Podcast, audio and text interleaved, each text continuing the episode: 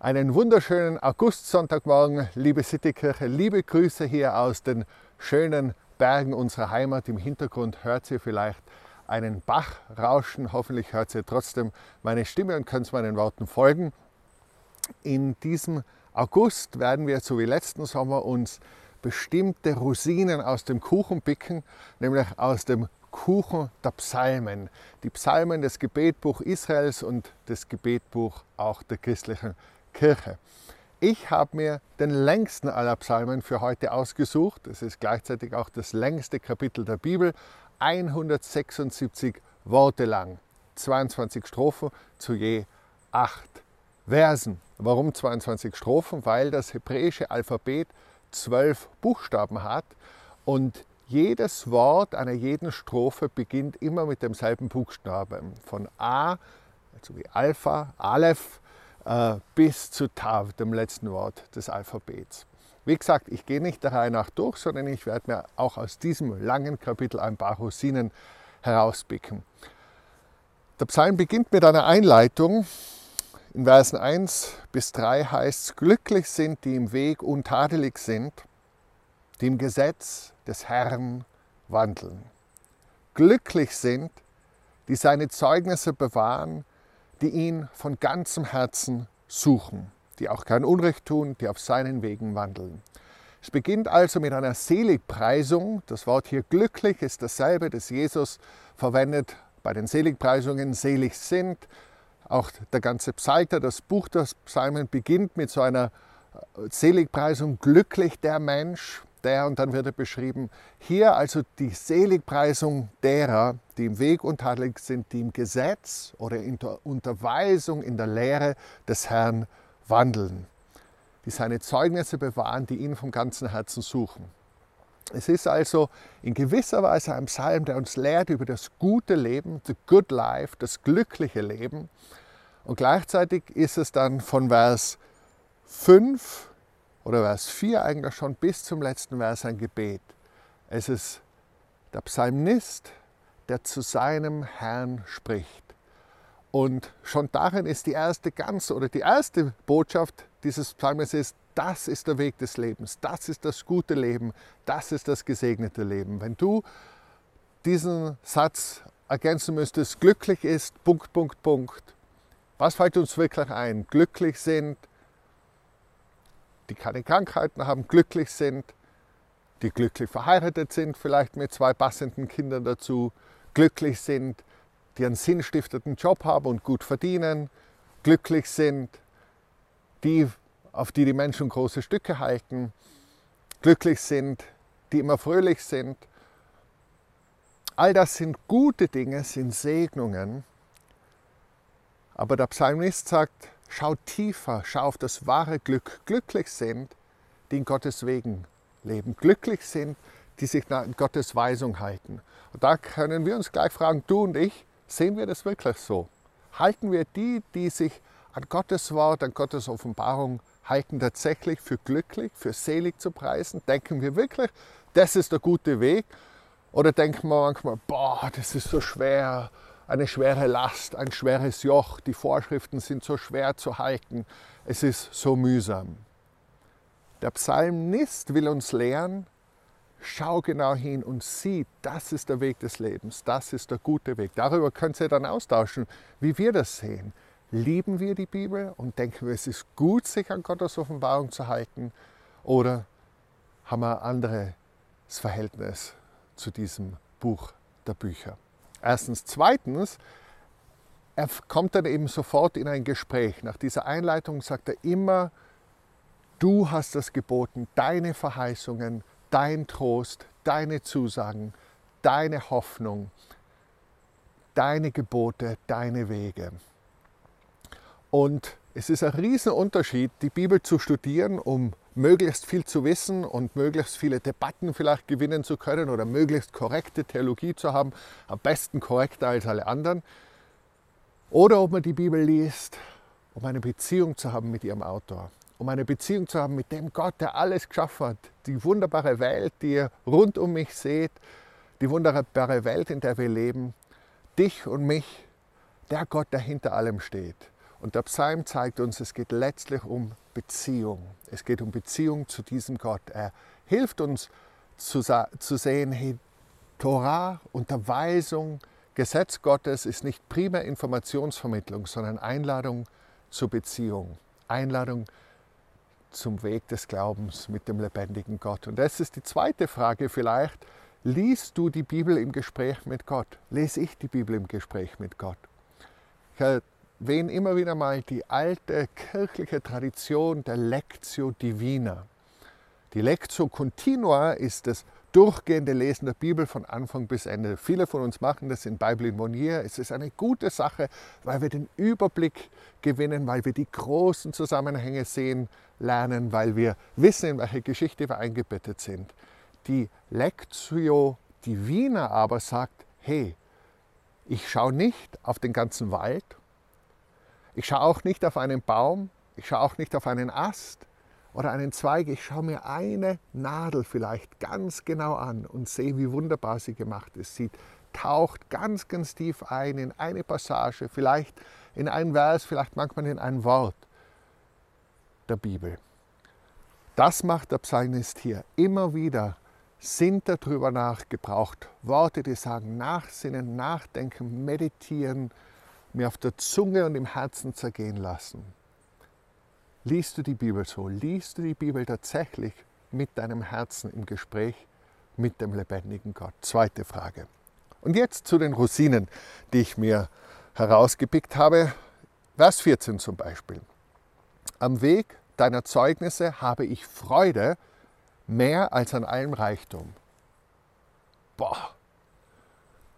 Wenn jetzt wirklich mir jemand sagen würde, der Sam, mein Sohn, würde sagen, Lamborghini, zum Beispiel, das taugt ihm gerade sehr, oder die Zeugnisse Gottes. Ich kann nicht Hans aufs Herz sagen, dass ich mich über eine neue Bibel genauso freuen würde, als würde mir jemand ein Lamborghini schenken. Und dennoch weiß ich, dass was mich wirklich glücklich macht, die Beziehung mit dem lebendigen Gott ist. Und die kriege ich vermittelt durch seine Zeugnisse. Vers 16, an deinen Satzungen habe ich meine Lust dein Wort vergesse ich nicht. Das Lustprinzip. Es macht mir Lust, es macht mir Freude, die Bibel zu lesen. Wenn es nur Pflichterfüllung ist, wenn man es nur macht, weil sich das halt so gehört und weil brave Christen und Christinnen das tun, wird es nicht lange halten. Aber wenn es mir wirklich geschenkt wird, Lust zu empfinden, wenn ich dein Wort lese, ja, wenn ich mit Gott zusammen bin, dann bin ich motiviert, es wieder und wieder zu tun. Und ich darf das auch tatsächlich immer wieder erleben.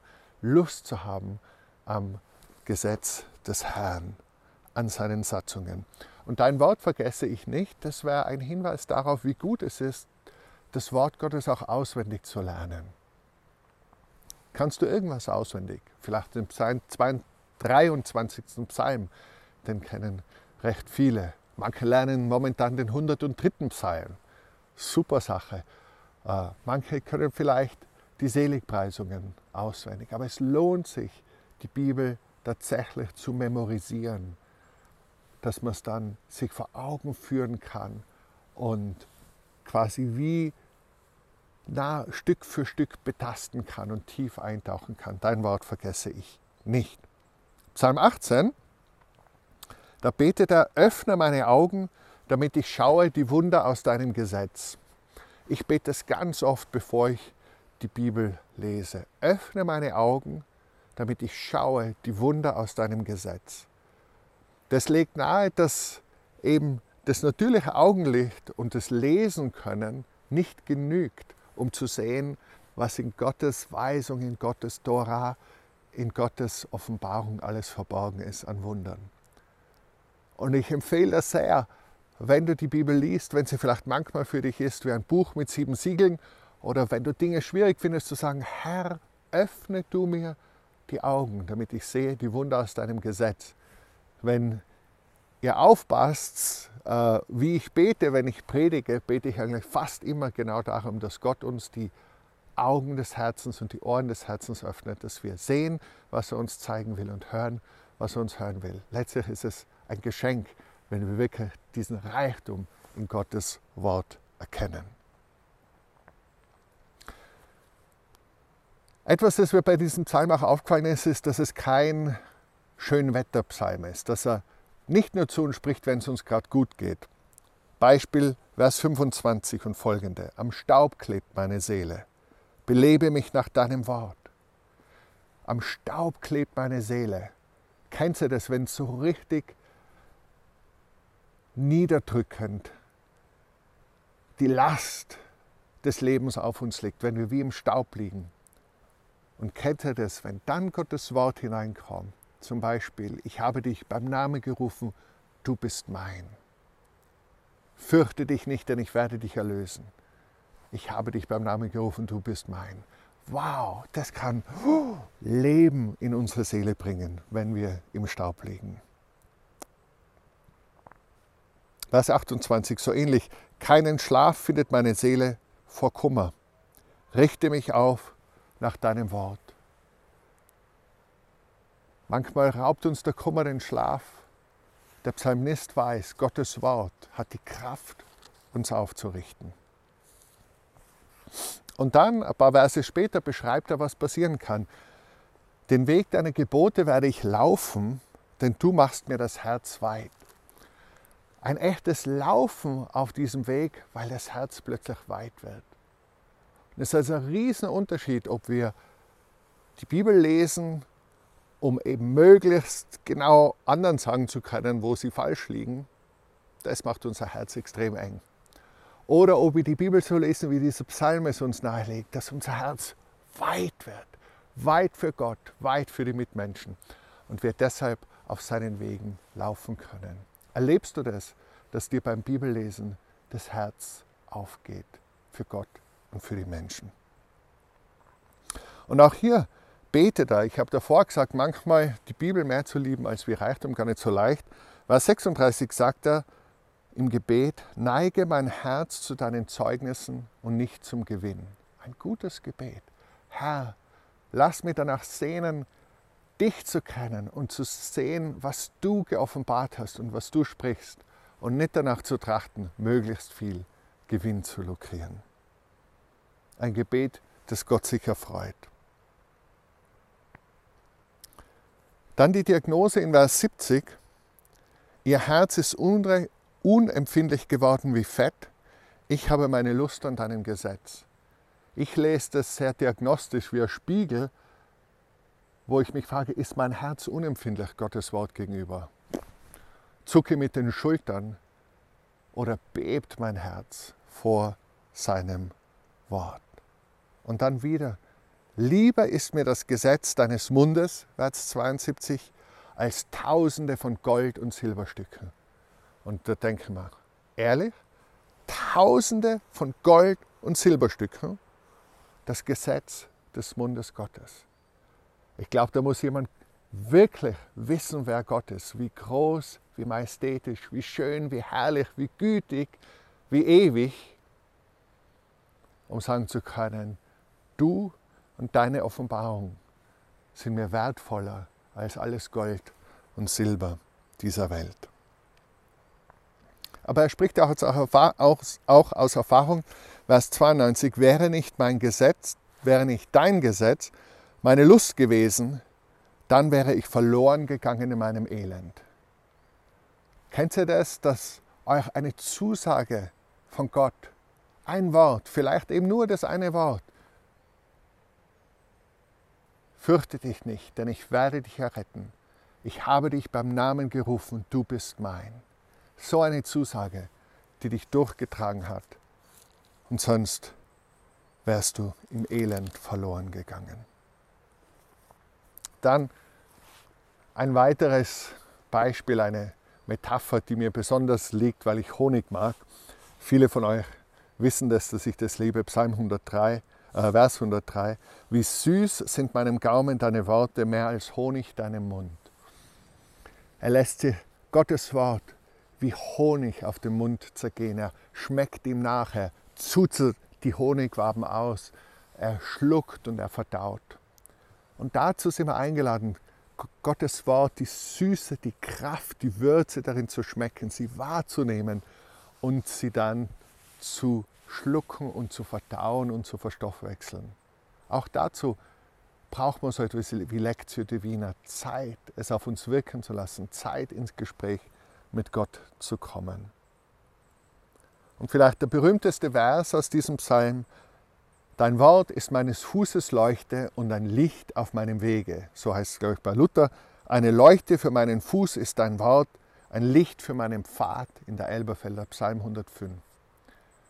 Wie oft tappen wir im Dunkeln, wenn es um wichtige Entscheidungen geht unseres Lebens? Wie oft suchen wir Rat? Der Psalmist sagt aus Erfahrung, dein Wort ist eine Leuchte für meinen Fuß, ein Licht auf meinem Weg. Kennst du das?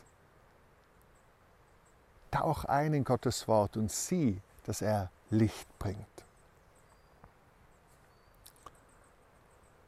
Bisschen später sagt er wieder, äh, Vers 127, Darum liebe ich deine Gebote mehr als Gold und Feingold.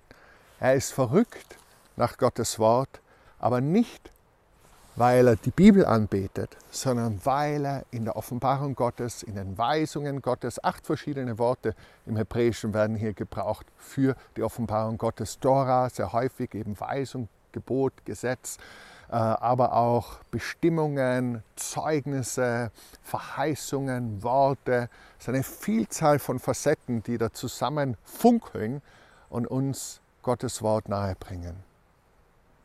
Aber es geht nicht darum, die Bibel zu verehren um der Bibel willen, sondern den Gott zu lieben, der sich in der Bibel offenbart. Psalm äh, Vers 164. Siebenmal am Tag lobe ich dich wegen der Bestimmungen deiner Gerechtigkeit. Aus diesem Vers, siebenmal am Tag, stammen die sieben Gebetszeiten aller mönchischen Orden. Ihr wisst es vielleicht, es gibt sieben feste Gebetszeiten für die mönchischen Orden und es kommt daher. Und in vielen Orden wird der Psalter, also die Psalmen, die 150 Psalmen, werden alle zwei Wochen durchgebetet. Zum Beispiel im Stift Heiligenkreuz. Dort diese Mönche, Zisterzienser, die beten den ganzen Psalter durch und zwar zweimal im Monat. Siebenmal am Tag preise ich dich wegen der Bestimmungen deiner Gerechtigkeit. Wir sind nicht Mönche, wir haben vielleicht nicht so viel Zeit zu beten, aber denken wir immer wieder dran, was für Geschenk es ist, dass Gott sich uns geoffenbart hat. Und ganz zum Schluss, ich, mit der letzten Strophe höre ich auf, sagt er, lass mein Schreien nahe vor dich kommen, Herr, gib mir Einsicht nach deinem Wort, lass vor dich kommen mein Flehen, rette mich nach deiner Zusage. Er fleht, er sucht, er ist in Not und so will ich leben, flehen, suchen, mich nach dem Herrn ausstrecken nach seiner Zusage. Meine Lippen sollen Lob hervorströmen lassen, Vers 171, denn du lehrst mich deine Ordnungen. Voller Lob will ich sein für das, was Gott mir zeigt. Lass deine Hand mir zur Hilfe kommen, denn ich habe deine Vorschriften erwählt. Ich sehne mich nach deiner Hilfe, Herr. Dein Gesetz ist meine Lust. Meine Lust ist Gottes Gesetz. Meine Seele soll leben und dich loben. Deine Bestimmungen sollen mir helfen. Ich bin umhergeirrt wie ein verloren gegangenes Schaf, suche deinen Knecht, denn ich habe deine Gebote nicht vergessen. Wie ein verloren gegangenes Schaf bin ich gewesen, sind wir alle gewesen. Und unser Herr ist der gute Hirte, er ist uns nachgegangen und er hat uns gefunden und er hat uns Licht gegeben für die Dunkelheit. Er hat uns Honig gegeben, uns, uns zu erquicken. Er hat uns einen Schatz, einen Reichtum gegeben und ganz besonders in seinem Wort. Und ich lade dich ein, gerade jetzt, wenn du vielleicht noch ein bisschen Urlaub hast oder wenn es im Sommer einfach ruhiger ist, dass du eintauchst, wenn du äh, jeden Tag äh, ungefähr, also drei Strophen liest, das wären äh, 3 mal 8 ist 24, dann kannst du diesen Psalm in einer Woche durchlesen und wirklich eintauchen. Und das empfehle ich dir. Die nächste Woche lies jeweils 24 Verse, so drei Strophen dieses Psalms und tauch ein. Und bitte Gott, dass er dir Hunger gibt nach seinem Wort. Bitte Gott, dass er dein Herz öffnet und dir zeigt die Wunder in seinem Gesetz. Dass er dir diese Sehnsucht ins Herz legt. Nicht, weil es primär darum geht, die Bibel lieb zu haben, sondern weil durch diese Gott inspirierte Schrift uns der lebendige Gott begegnet, uns sein Wesen zeigt, seine Heiligkeit, seine Liebe, seine Barmherzigkeit, seine Gerechtigkeit, seine Güte, seine Vertrauenswürdigkeit. Und dann komm mit Gott ins Gespräch, red mit ihm drüber, schütte ihm dein Herz aus, klage ihm dein Leid, gib ihm deinen Dank, deinen Jubel. Sinne über sein Wort nach. Lass doch gerade diese nächste Woche sein Wort ganz besonders bei dir sein. Lies den 119. Psalm und bitte Gott, dass er dir Freude gibt daran, dass er dir Lust gibt daran, dass er dir Hunger gibt darauf und dass er sein Herz berührt und öffnet und sich dir offenbart. Das wünsche ich dir. Ich selber freue mich auch sehr darauf, in dieser schönen Umgebung jeden Tag einzutauchen in Gottes Wort und die Honigwaben durchzukauen und auszuzuzeln. Schönen Sonntag, gesegnete Woche.